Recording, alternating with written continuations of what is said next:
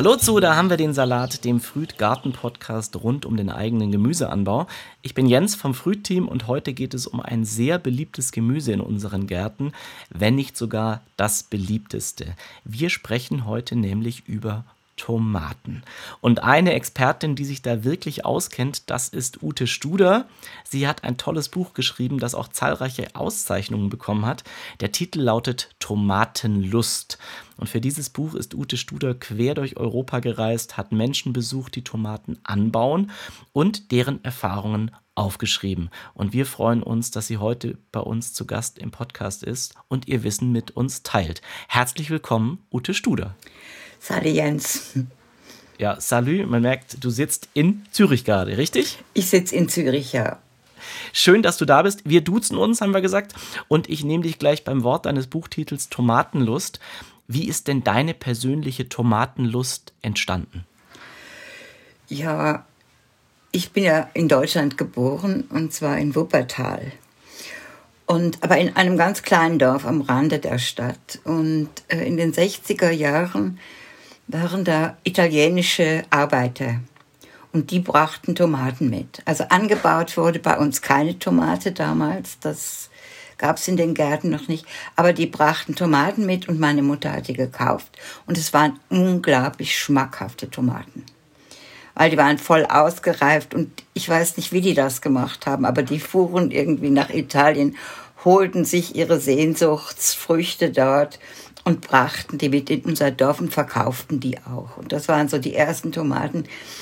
Und alles, was ich dann danach eigentlich gegessen habe, habe ich mit diesen Tomaten gemessen. Und das war einfach nicht mehr der Geschmack, den diese wirklich italienischen Tomaten hatten. Und eigentlich erst wieder so die sonnengereiften Tomaten aus dem eigenen Garten, die kommen dann wieder an diesen Geschmack ran, den ich damals da erlebt habe. Und wie kamst du dann zum eigenen Anbau? Also wann hast du damit angefangen? Ähm, ich bin mit meinem Mann, also ich habe lange in Südamerika gelebt und bin dann mit meinem Mann zurück in die Schweiz und habe hier mitten in Zürich einen Familiengarten gehabt. Das heißt hier so, die Schrebergärten heißen hier Familiengarten. Und da habe ich angefangen, die ersten Tomaten zu ziehen. Damals gab es von der Sativa, ich glaube, sechs Sorten aber alle rot natürlich, die waren alle noch rot, aber schon ein bisschen länglich, so Soßentomaten und ein paar runde. Ich mag mich an eine erinnern, die hieß Moneymaker, war aus dem englischen Sprachraum und einfach eine normale Runde, halt so wie man sie kennt, die Tomaten. Und äh, auf äh, farbige Tomaten bin ich eigentlich erst später gestoßen, als ein Freund von mir der auch im Buch erwähnt ist, übrigens auch ein äh, Tomatenliebhaber, der Andi Sprecher, der hatte Kontakt zu den USA und der brachte von dort Samen mit von farbigen Tomaten. Und da mag ich mich auch an die erste Sorte erinnern, die heißt eigentlich Yellow Brandywine und er hat die umgedeutscht oder umgebaselt, weil er kommt aus Basel und hat die Gel Schnaps genannt. Und Geldschnaps war also eine große äh, Fleischtomate, eine gelbe. Das ist so die erste farbige Tomate, die ich so kennengelernt habe. Was übrigens interessant ist, die ersten Tomaten, die die äh, Seefahrer mitgebracht haben aus Mittelamerika, die waren auch nicht rot. Ach sondern die waren also weiß und gelb. Und wenn man die alten Bücher noch sieht, wo die äh, dargestellt wurden, Mattioli oder wer die auch immer so gezeichnet hat, dann gab es also große, weiße, gelbe und rote Tomaten. Und äh, dass, die eng, dass die Italiener die Pomodori nennen, also Goldapfel, das heißt, dass die ersten Tomaten in Italien gelb waren. Ach, okay, das wusste ich auch noch nicht. Ja, diese, diese Vielfalt an Tomaten, über die werden wir gleich auch noch sprechen, die leider durch ja, den Handel und äh, irgendwie auch die Gewohnheit so gekommen ist, äh, ist ja auch ganz spannend, dass eben die, die Farb- und Formvielfalt noch viel, viel größer ist, als man sie kennt. Ich glaube, 15.000 Tomatensorten gibt es ungefähr, oder? Ja, es gibt immer mehr. Also als ich das Buch geschrieben habe, hat es, glaube ich, 15.476 gegeben. Äh, es gibt Vent Marin, die machen so eine Auflistung. Das sind aber nur die äh, wirklich registrierten Sorten. Es gibt natürlich weltweit viel, viel mehr so kleine Familiensorten, die immer weitergereicht werden. Und man wird wahrscheinlich auf 30.000 kommen, so geschätzt. Ja. Wir hatten ja mal eine, eine Folge mit Patrick Kaiser, der viel über das Thema alte Sorten weiß, der auch gesagt hat, es gibt oftmals so regionale Sorten, also mhm. im Prinzip Neusorten, die es nur in irgendeinem Vorgarten gibt oder in irgendeinem Dorf die mhm. natürlich auch überhaupt nicht registriert sind irgendwo. Ne? Das kann ja, sein, ja. da gibt es eine eigene Sorte, die nur eine Person in einem Garten hat. Ja, ja. Es, es gibt ja auch viel so Namen zum Beispiel, Grandma, so wie noch. Und da merkt man, die ist also von der Großmutter so gekommen und wahrscheinlich aus Italien. Grandma Giuseppe oder sonst irgendwas. Dann, da merkt man, die haben die italienischen Arbeiter mitgebracht und dann in den USA hat es halt den Namen bekommen und man merkt, es ist eine alte Familiensorte, die dort weitergeführt worden ist. Sehr viele der Heirloom-Tomaten in den USA sind eben auch äh, von europäischen Siedlern mitgebracht worden in die USA und dann da eigentlich weiter vermehrt worden. Aha, interessant. Und wie kam es jetzt aber von deiner Tomatenlust dann letztendlich zum Buch? Ja, also ich habe eine Freundin, das ist die Trudi Borsos, die lebt in Kroatien, hat damals aber noch in Zürich gelebt. Die hatte auch so einen Garten wie ich, mitten in Zürich. Und wir haben eigentlich beide Tomaten angebaut. Wir sind beide in der schweizerischen Bio-Organisation Bioterra. Und wir haben uns dann ausgetauscht und äh, sie hat welche angebaut, ich habe welche angebaut, wir haben Samen getauscht. Und sie brachte dann auch immer aus, äh, also aus Kroatien Samen mit und äh, hat sich dann auch interessiert für die damals ja äh, durch die Wirren nach der Auflösung Jugoslawiens äh, entstandenen Verlust von Sorten. Es sind also ganz viele Sorten plötzlich verschwunden, die sonst auf dem Markt eigentlich zu haben waren. Und sie hat sich mit einigen Leuten dann zusammengetan, um eben auch die alten Balkansorten zu retten. Und sie ist dann nach Kroatien gezogen und hat einen riesigen Garten gehabt und eigentlich 300, 400, ich glaube im Höhepunkt sogar 500 Sorten angebaut. Und sie ist immer einmal im Monat nach Zürich gekommen und hat immer Tomatensamen mitgebracht. Und ich habe die musste probieren, die musste probieren, die musste probieren. Und sie hatte dann in der Zwischenzeit auch Kontakte nach Russland und ja, so weltweit in diesen ganzen Tomatenforen. Und von ihr habe ich dann ganz viele Sorten auch bekommen und habe gefunden, also wenn sie schon so unglaublich viele Sorten hat, dann müsste man da eigentlich mal irgendwas drüber machen. Und dann war ich in Südfrankreich und habe ganz bei Zufall äh, einen YouTube-Film, einen Arte-Film gesehen über den Pascal Po. Und der ist in den Cevennen und das war gar nicht so weit, also zwei Stunden Fahrt von da, wo ich äh, in Ferien war. Und ich habe gefunden, ich besuche den. Bin also aufs Gratewohl losgefahren und habe den besucht. Und er hat mir dann seine Anbauweise erklärt. Und äh, das ist also ein ganz karges Gebiet und äh, mit steinigem, felsigem Untergrund. Und man, man käme also wirklich nicht drauf, dass da zwischen diesen äh, genügsamen Thymianpflanzen und Krüppeleichen, dass da irgendwo Tomaten wachsen können. Weil teilweise ist dann nur eine Humusschicht von 10 Zentimetern, darunter ist Fels. Und der macht einfach ein Loch, setzt da Tomaten rein, gießt einmal an und macht dann nichts mehr.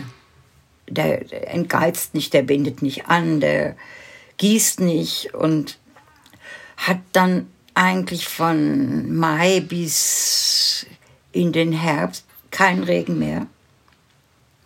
Und trotzdem wachsen die Tomaten. Und ich habe gesehen, dass die da wachsen. Und es hat mich enorm erstaunt. Und ich habe mich dann interessiert, wie er das macht. Und habe dann bei ihm auch ein Seminar gemacht, ein dreitägiges. Und fand dann also schon jetzt äh, Pascal Bo und Trudi und Andi kannte ich ja auch aus Basel und wusste, dass der eben auch ganz viele Tomaten anbaut. Und da habe ich gedacht, jetzt habe ich schon mal drei und jetzt gehe ich mal auf die Suche. Und ganz per Zufall habe ich dann auch im Internet gefunden den Stekovic. Der ist, sitzt an der äh, österreichischen Grenze, da am Plattersee. Und der ist eben auch so ein einer, der sagt, Tomaten darf man nicht gießen. Das ist der größte Fehler, den man machen kann mit Tomaten. Und dann habe ich den angefragt, ob ich ihn besuchen könnte. Und bin dann nach Wien geflogen und zu ihm da gefahren. Und er hat mir dann auch eine Führung gemacht und erklärt. Und da hatte ich schon welche zusammen. Und dann habe ich gedacht, jetzt muss ich einen Verlag suchen. Und dann habe ich Verlage angeschrieben mit dem Konzept. Und die haben alle gesagt, nee, Tomaten, nein, es gibt so viele Tomatenbücher, wir haben kein Interesse. Und der Hauptverlag hat gesagt, doch, das finden wir toll. Und da bin ich natürlich sehr froh gewesen. Und die haben dann aber gesagt, ja, ich müsste jetzt noch mehr aus Deutschland äh, bringen, weil ihr Absatzgebiet von Büchern sei in Deutschland. Und dann habe ich in Deutschland gesucht und die Irina Zacharias ist ja eine der bekanntesten eigentlich. Äh, die über 1000 Tomatensorten vertreibt. Und ja, so bin ich dann eben zu den anderen gekommen. Ich war dann bei einer Gartenausstellung äh, am Bodensee und da habe ich den Odenweiler kennengelernt, weil der äh, verkaufte Tomatensetzlinge. Und die waren so kräftig, wie ich praktisch noch nie Setzlinge gesehen habe, mit unglaublichen Wurzelballen und ganz dicken Stielen, aber gedrungenem Wachs, Wuchs. Und ich bin dann mit ihm so in eine Diskussion gekommen, so wie man unter Tomatenliebhabern sehr schnell kommt. Und er hat dann gesagt, dass er biodynamisch arbeitet. Und das fand ich dann auch wieder eine spannende Sache, diese Bereicherung da. Und da gab es aber eine Versechselung, weil er hat mir gesagt, er ist in der Nähe von dem Geismeier, so eine berühmte Gärtnerei in Süddeutschland. Und dann habe ich jemanden gesucht, der Tomaten macht, da in der Nähe vom Geismeier und habe dann den Michi Schick gefunden. Und habe ihm dann gesagt, ja, ich kenne dich da von dem Garten-Event.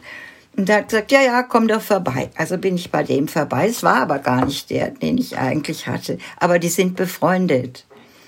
Und so bin ich dann zu Michi Schick gekommen. Und ja, dann hatte ich eigentlich schon so viele Leute zusammen und die sind ja auch alle in dem Buch. Und in Südfrankreich habe ich dann eben noch äh, meinen Lieblingsbauern auf dem Markt, äh, den Guy, den habe ich auch interviewt. Der, der, arbeitet auch biologisch. Also alle im Buch arbeiten biologisch oder biodynamisch. Und habe den gefragt, und das war dann eine interessante Geschichte, weil sein Vater schon Tomaten angebaut hat und damals eigentlich so diese Tomatenindustrie auch für Konserven beliefert hat. Und dann ist die ganze Geschichte eigentlich zum Vorschein gekommen, wie eigentlich der Tomatenanbau in Südfrankreich zum Erliegen gekommen ist. Und eigentlich durch die Chinesen, die dann da groß auch die Maschinen gekauft haben und die Fabriken gekauft haben, dann aber mitgenommen haben und jetzt eigentlich ihre Tomatenmark und ihre ganzen Tomatenkonserven nach Frankreich exportieren. Und wie das alles so abgelaufen ist, das war eine ganz spannende Sache, die dann der Vater auch noch erzählen konnte. Und so ist die Geschichte eben auch noch mit reingekommen. Ja. Du erzählst ja auch tatsächlich sehr viel über die Personen und die Geschichten dann dahinter. Also es geht nicht nur um den richtigen Anbau, sondern auch, ja, wie es dort aussieht. Dein Mann hat, glaube ich, die Fotos gemacht, auch ganz schön. Wie, wie lange hat es denn gedauert, bis das Buch fertig war am Ende? Ja, so drei Jahre kann man schon mhm. sagen. Und jetzt äh, bist du zurück in Zürich. Und ja. wie sieht es denn bei dir zu Hause im Garten aus? Du hast ja eigentlich einen Garten mitten in der Stadt. Ähm, nur Tomaten, soweit das Auge reicht? Oder was baust du da Nein, das, ich habe also gerade äh, zwei Kurse mit Degustationen gemacht in meinem Garten. Und die Leute haben dann gesagt, es ist komisch, wenn man deinen Garten sieht, dann merkt man gar nicht, dass du Tomaten anbaust. Aber ich habe 50 Tomatenstöcke in dem Garten. Aber ich habe auch 60 äh, Rosenstöcke und ganz viel Wildbohnen, Blumen und Kürbisse und Trauben. Also eigentlich alles, was man in so einem kleinen Garten. Aber bei mir ist das nicht so übersichtlich, sondern mein Garten ist sehr wild.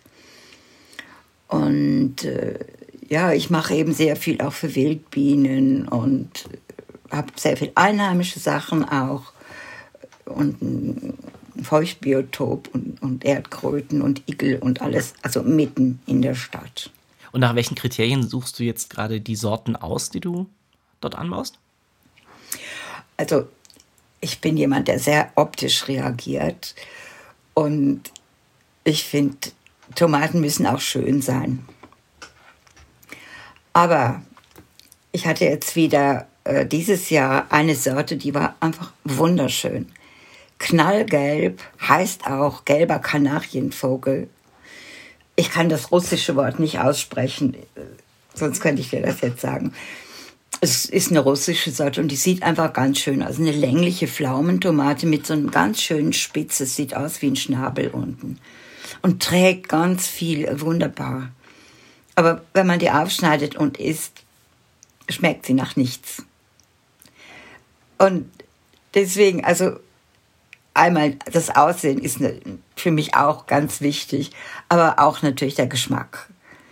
Und Sorten, die äh, keinen Geschmack haben oder nicht wirklich also einem gewissen gehobenen Geschmackslevel angehören, kommen eigentlich für mich gar nicht in Frage. Ich versuche die natürlich, ich versuche jedes Jahr so 50 Sorten anzubauen. Und die fallen dann natürlich raus, die dann nicht besonders schmecken oder mehlig sind. Oder gut mehlige Sorten kann man dann für ein Sugo, für eine Soße schon noch verwenden. Aber ich meine eigentlich, die Tomaten müssen auch so schmecken. Also ich baue jetzt nicht nur für Sugo, also für, für eine Tomatensoße Tomaten an. Ja, das Schlimme ist, dass wir eigentlich die nach nichts schmeckenden Tomaten schon so gewohnt sind, ne? als normale Verbraucherinnen und Verbraucher. Ja, als Dekoration zu jedem Sandwich auf dem Teller. Aber das, die schmecken ja wirklich nach Pappe. Oder nach Lattich schmecken sie manchmal. Du hast mir erzählt, du baust auch Wildtomatensorten an. Ich baue jedes Jahr Wildtomaten an, weil Wildtomatensorten sind einfach meine Versicherung weil Wildtomaten sind nicht anfällig auf die Krautfäule. Also es ist möglich, dass sie mal ganz zum Schluss, jetzt am Ende der Saison, unten so ein paar schwarze Blätter haben. Aber sie sind eigentlich im Großen und Ganzen sind sie resistent. Und in schlechten Sommern, dann sind eigentlich die Wildtomaten die, die einen so über die, über die Runden helfen, eigentlich bis zum Schluss, bis zum Frost noch Früchte bringen, wenn die anderen schon aufgegeben haben. Hm. Ja, die Tomate, äh, du bezeichnest sie auch als die Diva unter den Gemüsepflanzen und das kann ich bestätigen, weil ich liebe Tomaten, weil man so viel damit kochen kann, aber beim Anbau hatte ich irgendwie immer Pech. Also mal hatte ich kaum Ernte, dann hatte ich mal Ernte und die Mäuse haben sie mir weggefuttert. Äh, dann war vor allem letztes Jahr das Thema Braunfäule bei uns und du hast in deinem Buch so schön zusammengefasst zehn Tipps äh, mhm. für den richtigen Tomatenanbau. Und die würde ich ganz gerne so mal mit dir durchgehen, weil ich weiß, du hast zu jedem auch viel zu erzählen.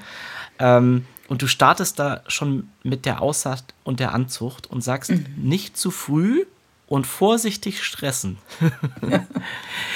was bedeutet denn nicht zu früh und was bedeutet vorsichtig stressen? Ja gut, ich gehe also mal davon aus, dass die meisten Leute wie ich die Tomaten auf der Fensterbank vorziehen und nicht ein großes Gewächshaus haben oder Anlagen mit künstlichem Licht. Und wenn man das auf der Fensterbank macht, dann sollte man nicht vor Mitte März äh, anfangen zu säen, also auszusäen, weil vorher einfach das zu wenig Licht hat und dann werden die Tomaten geil und wenn sie geil sind, dann werden sie krank, krankheitsanfällig. Also versuche ich schon von vornherein möglichst gedrungene Pflanzen zu haben. Und das ist eben ab Mitte März, nicht früher. Das ist so eine Grundregel, die ich auch eigentlich allen Leuten mitgebe. Mhm. Klar, so, sobald dann die ersten Frühjahrssonnenstrahlen kommen, dann kribbelt es einem in den Fingern. Man denkt, oh, jetzt kann man aussehen und so. Ende Februar ist ja schon so schön und so. Aber es hat sich nicht bewährt. Mhm. Und machst du das in, in Erdballen oder hast du spezielle Anzuchttöpfe oder so? Nein, und äh, da muss ich auch sagen, ich warne alle Leute vor diesen Torfpresstöpfchen weil das sind so, so Tabletten, die man dann in Wasser legt und die saugen Wasser und dann kann man da so ein Saatgut, und dann hat man schon so ein fertiges Ding. Aber meiner Erfahrung nach ist es oft so, dass die außen ganz feucht sind und innen trocken. Wenn man den Samen reinlegt, dann keimt er zwar so ein bisschen, aber er hat dann kann dann eigentlich keine Feuchtigkeit aufnehmen, weil die Dinger austrocknen. Und äh, ich habe eben viele Leute, die sagen, ja, deine Samen, die, die keimen nicht richtig, die wachsen nicht richtig. Und wenn ich dann sage, ja, benutzt du diese Torfquelltöpfchen, dann ist meistens das der Fall. Mhm. Noch dazu zu sagen, dass die heute nicht mehr aus Torf sind, weil sie sind aus Kokosfasern. Und die Kokosfasern nehmen eben noch viel schlechter Wasser auf als damals, als es noch Torf war.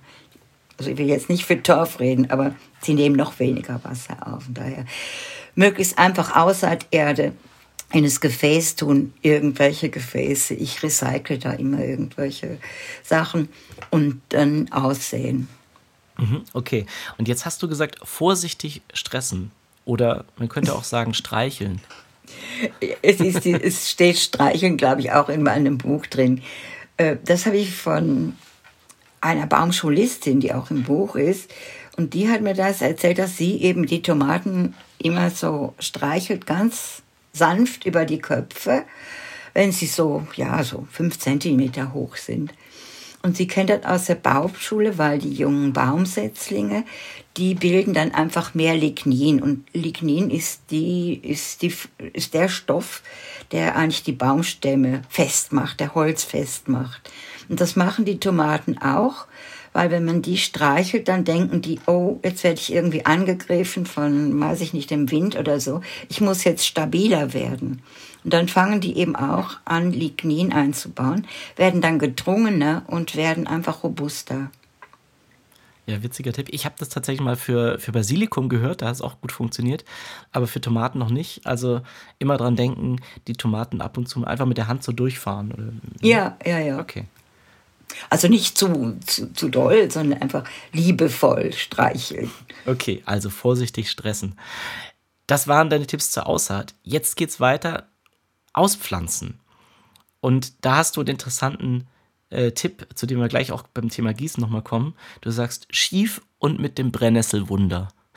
Das sind schon, ja. da gehen schon wieder die, die Fragezeichen in meinem Kopf. Schief und mit dem Brennnesselwunder. Was ist damit gemeint? Ja, also wenn ich die Pflänzchen habe, dann sind die ja so zwischen 20, 30 Zentimeter hoch, bei mir jedenfalls.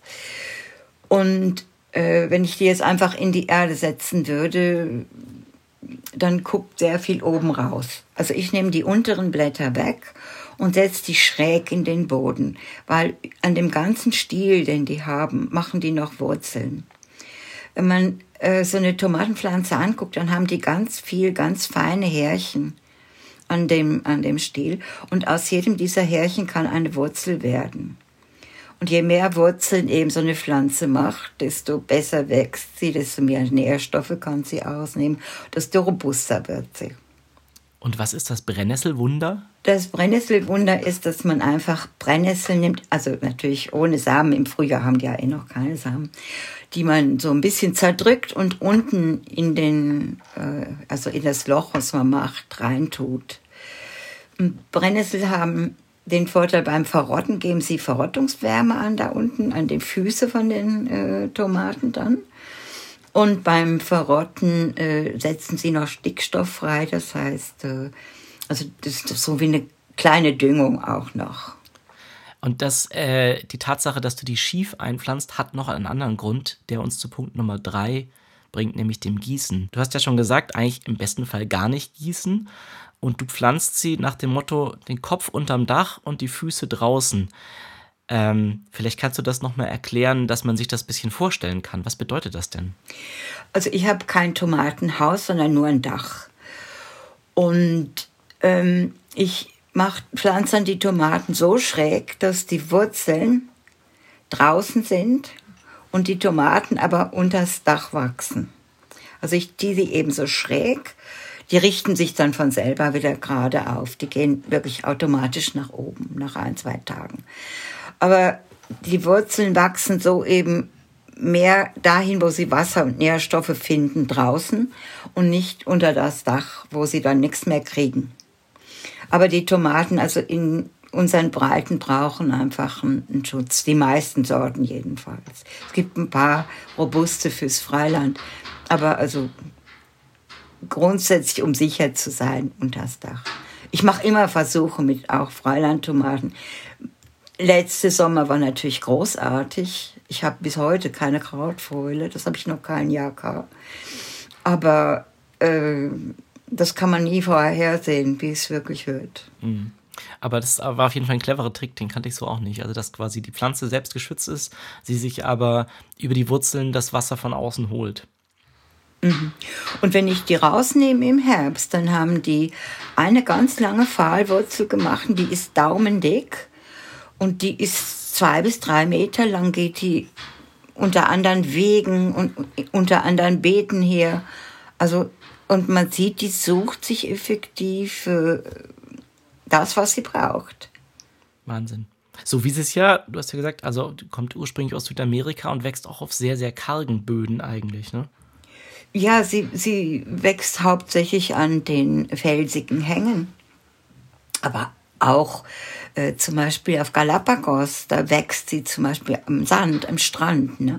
Also auch steiniger eigentlich. Weil, äh, gut, die Galapagos ist ja auch noch eine Wildtomate und die ist auch salzresistent. Also wenn man Salzboden hat an der Küste oder so, dann ist also Galapagos oder die von ihr auch gezüchtet mit ihr gekreuzten Tomaten, die sind dann nicht so salzanfällig, ja.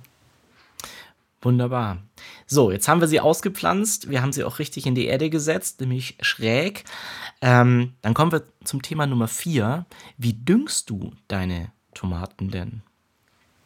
Also ich tue am Anfang äh, Tomatendünger, also sowieso mal Kompost. Kompost ist das A und O eigentlich des Biogärtners. Und man kann im Herbst also noch Gründüngung machen, sodass man da auch äh, schon gewisse Düngerreserven im Boden hat. Und vor allen Dingen lebendiges Bodenleben, das ist natürlich das Wichtigste. Und ich, ich nehme normalerweise einen biologischen Tomatendünger, den ich mit rein tue, und das Paar Hornspäne. Aber mit Hornspänen muss ich sagen, nicht zu viel es ist nicht bei den Tomaten so viel hilft viel, sondern bei Tomaten ist eher so wenig hilft besser. Also wenig Stickstoff. Am Anfang gieße ich äh, einmal, bis das die Blütenansätze kommen, mit äh, verdünnter Brennnesseljauche.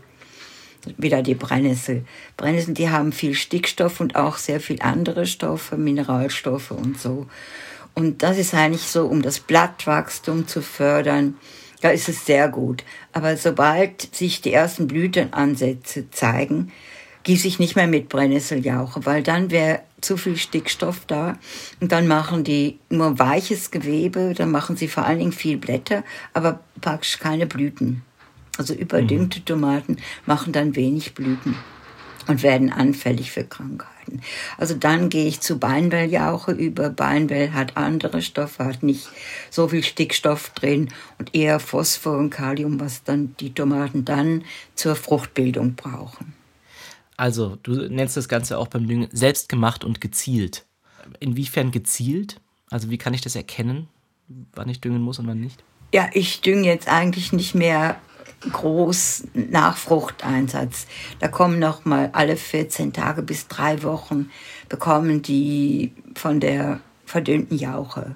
Aber ansonsten kriegen sie keinen Dünger mehr, weil dann haben sie ja genügend Wurzeln gebildet, äh, dass sie sich selber das, was sie brauchen, suchen können. Mhm. Ich meine, ich habe einen Kompost gepflegt, einen Biogarten und da finden die überall was. Okay. Trotzdem muss man ihnen hier und da auch ein bisschen helfen. Das ist nämlich der Punkt Nummer 5 auf deiner Liste. Helfen im Sinne von anbinden, ausgeizen oder was fällt da alles drunter? Ja, es kommt ganz drauf an, welche Sorte man anbaut. Es gibt natürlich äh, die Buschtomaten, die man nicht anbinden muss, die man auch nicht ausgeizen muss, sondern die kann man einfach wachsen lassen. So kleine, niedrige oder sogar im Topf hängen lassen. Es gibt ja auch hängende, hängende, runterhängende Pflanzen. Die muss man nicht aufbinden. Aber auch schon äh, die Buschtomaten, die so bis auf einen Meter hochgehen, die binde ich also an, weil man muss wissen, die Pilzkrankheiten kommen vom Boden. Also die kommen von unten und meist, wenn irgendwie der Regen kommt oder der Wind, dann weht er die hoch an die Blätter und dann haben wir schon die Pilzkrankheiten. Also die, deswegen binde ich eigentlich die Tomaten hoch. Ich mache äh, an die anderen Tomaten eigentlich Stäbe. Oder aber Schnüre, wenn ich oben ein Dach drüber habe, kann ich sie auch an Schnüren hochziehen. Oder diese Ringelstäbe, in die man sie so hineindrehen kann. Gibt es die verschiedensten Möglichkeiten, die anzubinden. Aber auch wenn dann wirklich die größeren Tomaten, die werdet ja schwer, wenn die Früchte dann anfangen reifen. Und dann brauchen die einen Halt. Gut, die Wildtomaten, die kriechen ja einfach über den Boden. Aber die sind auch nicht so groß. Ne? Die werdet ja höchstens so, mh, mm, ja, olivengroß, mal die größten Wildtomaten.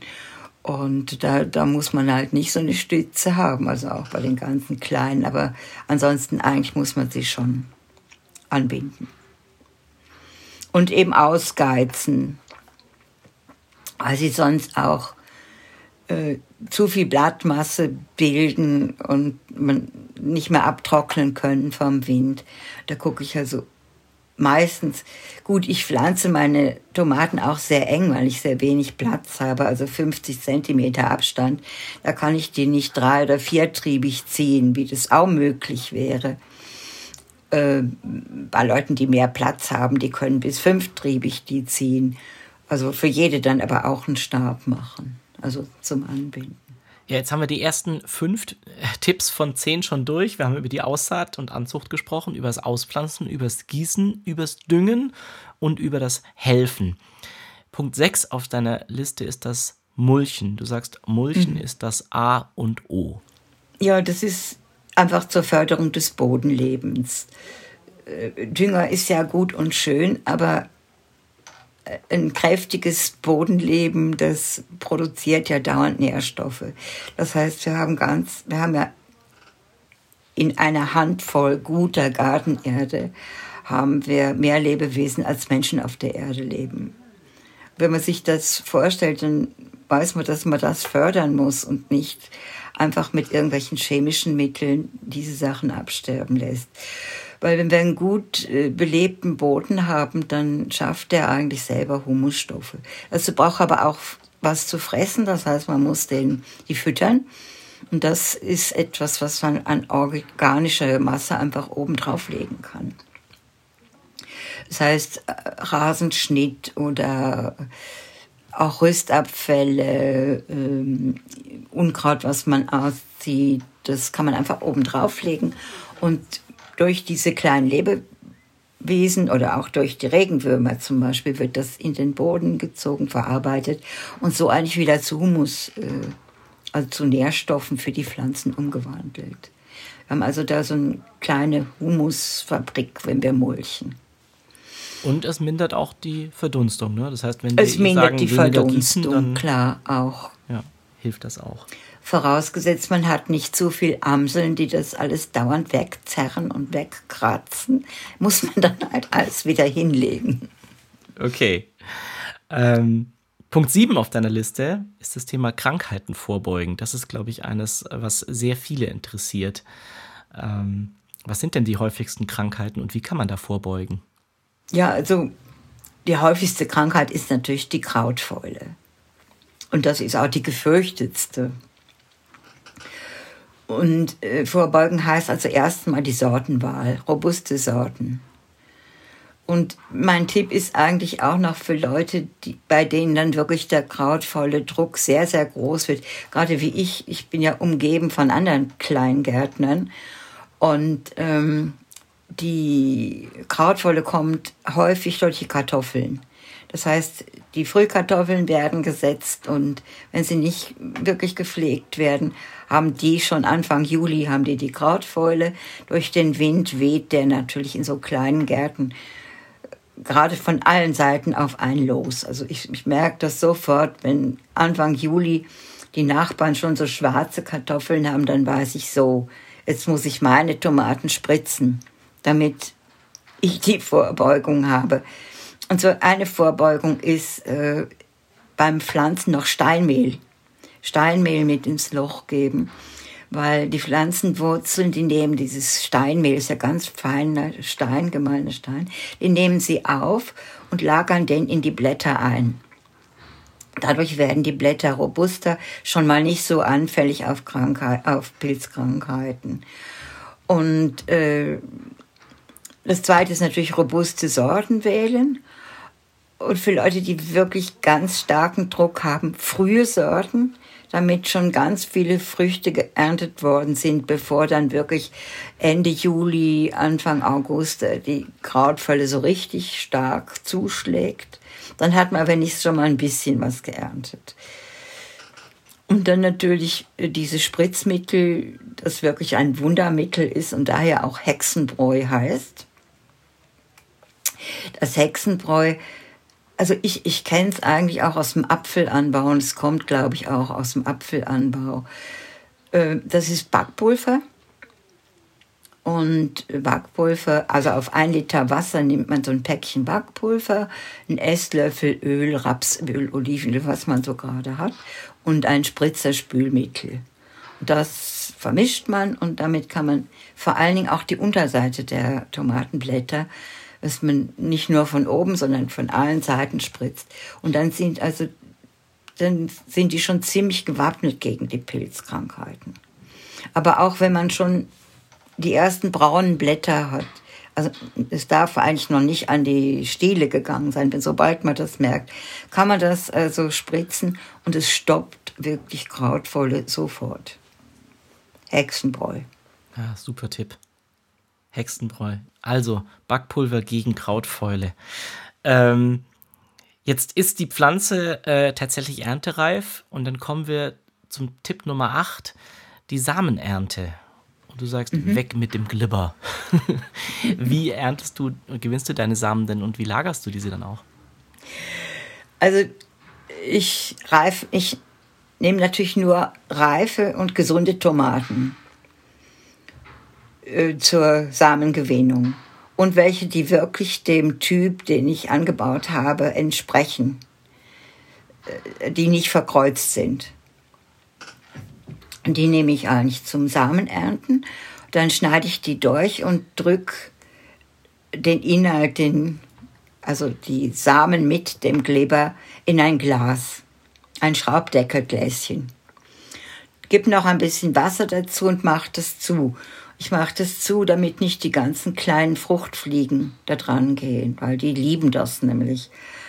Und dann lassen wir das so zwei, höchstens drei Tage stehen, dann bildet sich oben eine Kammhefe, so eine weiße Schicht. Und das zeigt mir an, dass ein Gärprozess stattgefunden hat.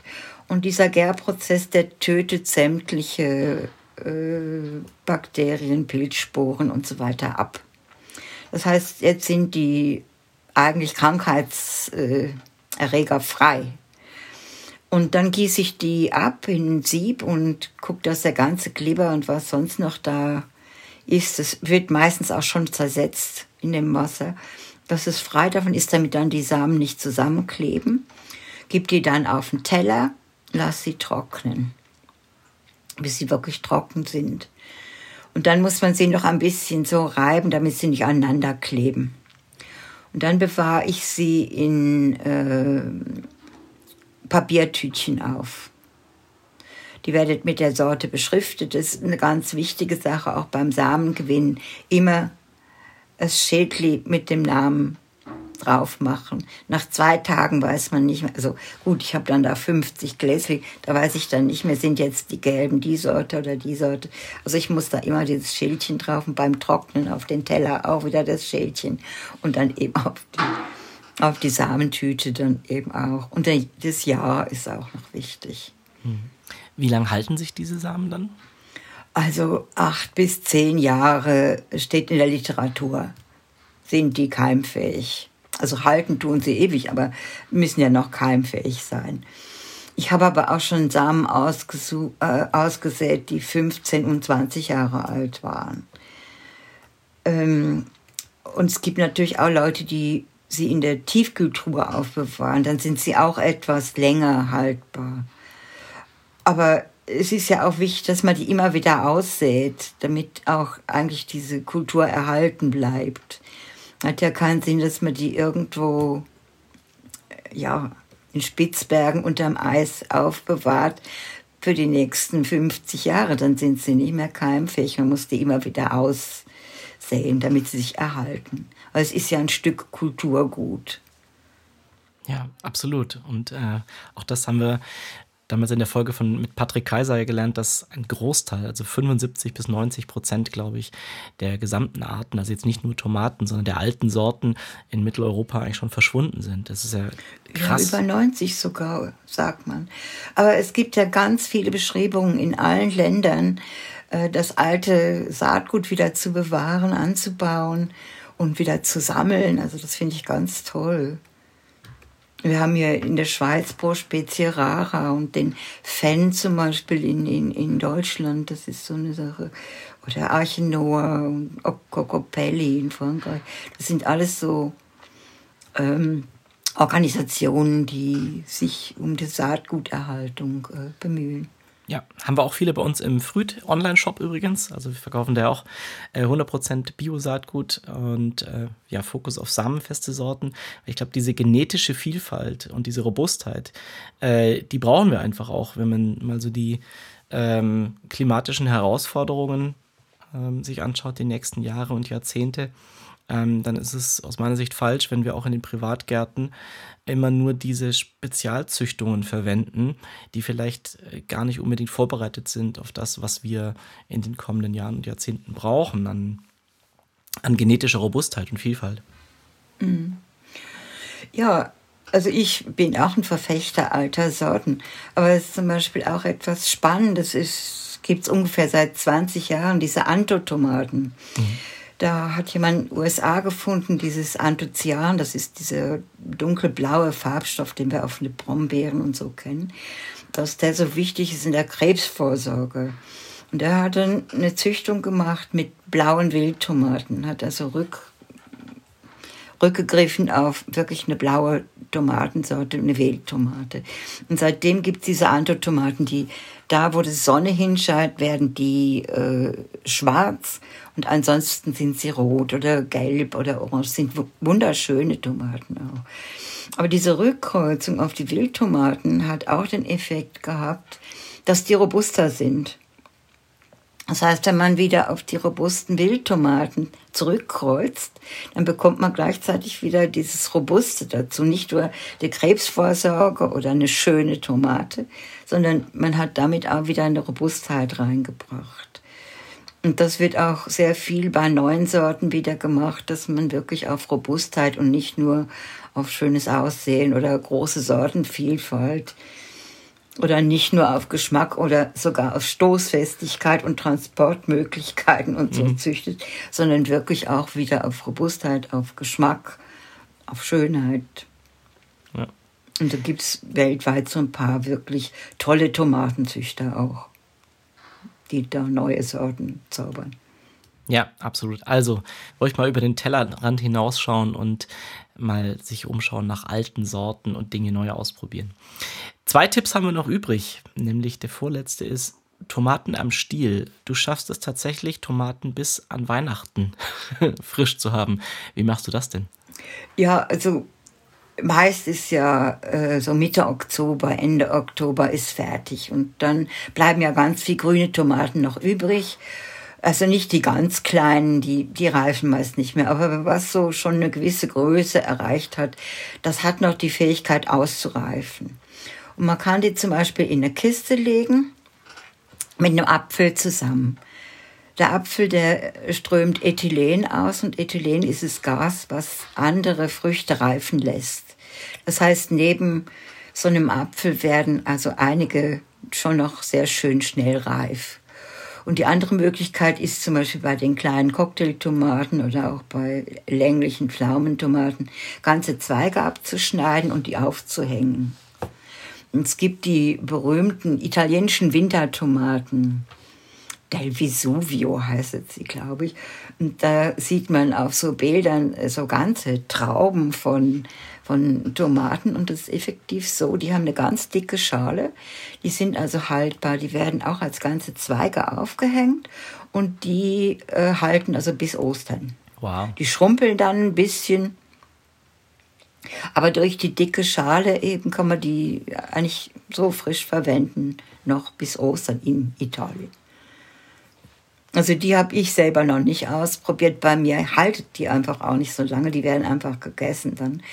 Und äh, ja, aber wer das mal ausprobieren will, es ist ganz spannend. Italienische Wintertomaten.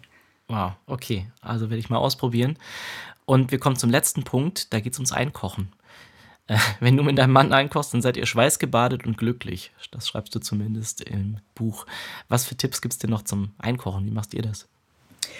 Ja, ähm, Vielleicht noch eine wichtige Sache, also es steht äh, oft in den Rezepten drin, äh, tauchen Sie die Tomaten in heißes Wasser, ziehen Sie die Haut ab, äh, nehmen Sie den Glibber und die Kerne raus und dann können Sie dieses Fleisch zum Sugo einkochen. Aber man muss wissen, dass zum Beispiel in der Schale sehr, sehr viele Geschmacksstoffe drin sind. Und äh, in den Kernen, da haben wir sogar einen sechsfachen Geschmacksverstärker drin. Also man könnte auch die Kerne trocknen und in die Pfeffermühle tun und so als äh, Geschmacksverstärker mitnehmen. Deswegen lasse ich eigentlich alles drin. Also außer dem, dem Ansatz, dem Stielansatz, wo immer so grün ist, das nehme ich raus, weil da sind Giftstoffe drin und alle anderen alles andere wird einfach klein geschnitten und aufgekocht. Und wir machen das so, da bildet sich sehr viel Flüssigkeit dann. Und damit ich das Ganze nicht so verkoche, nehme ich dann die Flüssigkeit, die sich gebildet hat, ab, koche die Flüssigkeit ein, also das ist dann so ein farbiges Wasser, koche die ein, bis sie wirklich sehr reduziert ist, gebe die wieder zu den Tomaten dann wird das Ganze gemixt und nochmal erhitzt und dann kommt das in Gläser, Deckel drauf, zu, auf den Kopf gestellt. Dann bildet sich das Vakuum und nach einer Zeit kann man sie wieder rumdrehen und dann sind die haltbar. Und bei uns kommt eigentlich außer ein bisschen Salz kein Gewürz in die, den Tomatensugo, weil das kann man dann zugeben, je nach Gebrauch, was man dann will. Und normalerweise schmeckt das auch so schon so gut bei wirklich sonnengereiften aromatischen Tomaten, dass man da eigentlich gar nicht mehr groß würzen muss. Ja. Also ich habe jetzt, ich kriege jetzt schon äh, Lust auf jeden Fall drauf. ja, das waren deine zehn Tipps für den perfekten Tomatenanbau. Drei schnelle Punkte habe ich aber noch, über die wir bisher nicht gesprochen haben. Nämlich zum einen ein Nachtrag noch zum Gießen. Du machst das ja, wie gesagt, äh, äh, die Füße draußen, Kopf drin. Was mache ich denn im Gewächshaus? Also wenn die da gar nicht drauf regnen kann. Ja, also die Irina Zacharias ist zum Beispiel ein gutes äh, Beispiel. Sie hat ja praktisch nur Gewächshäuser. Und sie gießt zweimal die Woche. Also die, gut, die hat eine automatische Anlage, aber sie macht es so, dass sie wirklich auch nur zweimal die Woche im Gewächshaus äh, Wasser bekommen. Und äh, ja, also wenig, damit auch da die, da wird auch gemulcht, also mit einer dicken Strohschicht zum Beispiel, also so, dass der Boden da auch lebt. Äh, wenig Wasser, so wenig wie möglich. Und ich meine, wenn ich sehe, jetzt hängen die Blätter runter, dann kann ich gießen. Aber das lange dann auch zu viel gießen, dann machen die Pflanzen nur ganz oberflächlich kurze Wurzeln und dann muss man immer gießen.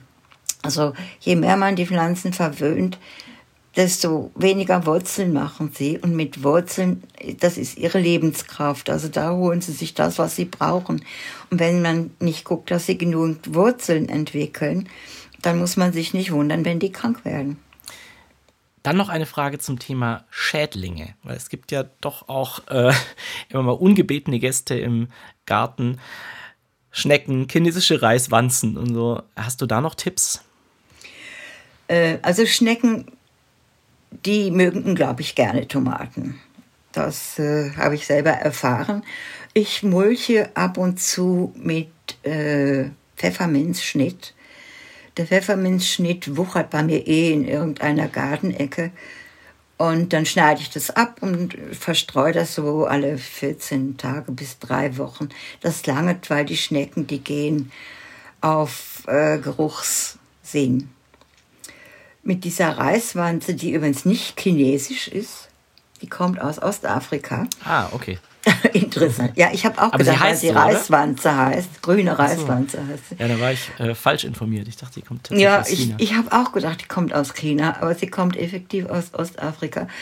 Da weiß man noch nicht, was man machen soll, weil sie vermehrt sich also in einem äh, Tempo, wo man gar nicht nachkommt und sie hat keine Fressfeinde bei uns. Und sie bohrt die Tomaten an und die faulen innerhalb kürzester Zeit und stinken. Und äh, also ich weiß es nicht, aber man, man könnte versuchen mit Brennnesselextrakt, sind wir wieder bei der Brennnessel. Also Brennnessel-Kaltwasserauszug, das ist eigentlich gegen all die saugenden Insekten sehr gut. Äh, auch Läuse und so.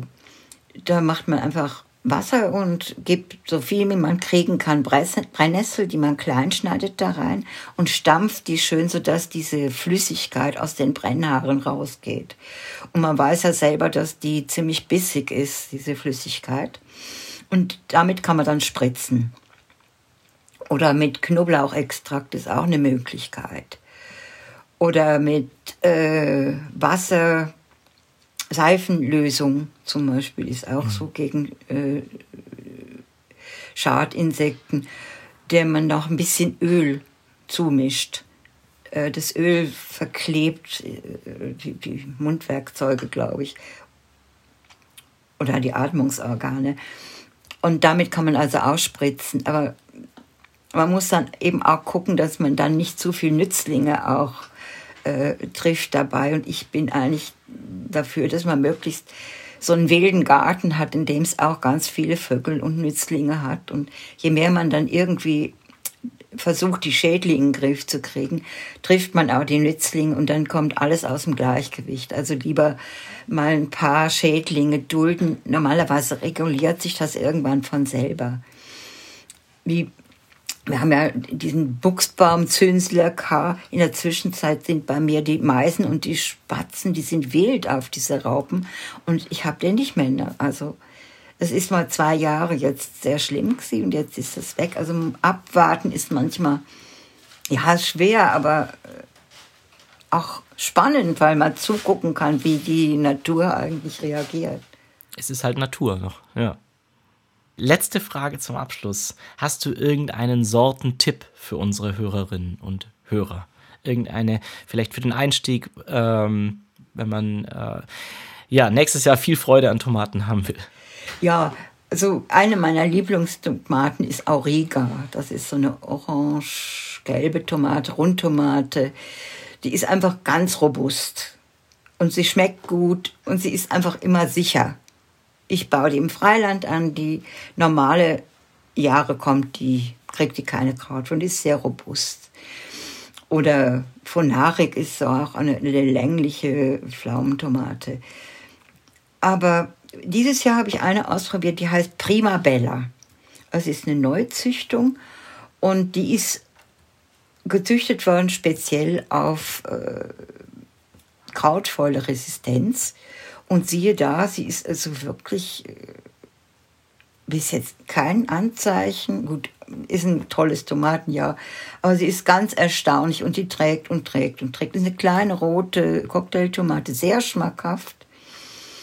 Und äh, eine weitere, die ich also auch empfehlen würde, ist Lost Marbles, also die verlorenen Kugeln. Die ist äh, ja auch eine kleine Cocktailtomate, dunkelrot, enorm schmackhaft, wüchsig und sie ist gezüchtet worden, da hat man ganz viele Wildtomaten miteinander gekreuzt. Und zwar so lange, bis eine größere Wildtomate daraus gekommen ist. Und die ist also enorm schmackhaft und völlig krautfäule-resistent. Ebenfalls eine Wildtomate auch ist. Und ist ein Massenträger. Und ich würde also auf jeden Fall mit kleineren Tomaten anfangen. Weil und frühe Sorten. Ich glaube, das habe ich eben schon mal gesagt. Weil dann hat man wenigstens einen Ertrag, auch wenn dann wirklich, äh, was weiß ich nicht, Gewitter kommen und, und wie letztes Jahr der Hagel alles niedermacht oder da hat man so eine wie eine kleine Versicherung. Und eben nebenbei immer noch ein paar Wildtomaten, die sind immer die Garantie. Sehr gut. Das ist doch ein guter Tipp zum Schluss. Ähm, liebe Ute, wir sind leider am Ende unserer Folge angelangt, auch wenn du vermutlich noch stundenlang über Tomaten erzählen könntest und wir an deinen Könnte Lippen hängen würden. Aber vielleicht gibt es ja auch mal eine Fortsetzung und wer mehr erfahren will, der kann sich auch gerne dein Buch Tomatenlust kaufen, das wir natürlich unten in den Show Notes verlinken. Vielen, vielen Dank, dass du heute bei uns warst. Ich habe wieder eine Menge gelernt ähm, und danke, dass du dein Wissen mit uns allen geteilt hast, Ute. Danke dir. Also ich habe definitiv Lust bekommen auf den Tomatenanbau nächstes Jahr. Wenn es euch zu Hause genauso geht und ihr Unterstützung bei der Beetplanung benötigt, dann ladet euch doch einfach mal kostenlos die Früht-App herunter oder besucht uns im Internet auf früht.app. Da könnt ihr auch im Online-Magazin stöbern euch viele Tipps zum ökologischen Gemüseanbau holen oder ihr schaut euch mal im Lexikon um, da gibt es nämlich alle Infos zu etlichen Tomatensorten an einem Ort und natürlich auch sehr, sehr viele Tomatensorten 100% Bio bei uns im Shop. Das war's für heute mit Da haben wir den Salat, dem Frühtgarten Podcast, heute mit Ute Studer. Vielen Dank nochmal, ich fand's toll und ich hoffe, wir hören uns bald wieder. Bis dahin viel Spaß beim Gärtnern.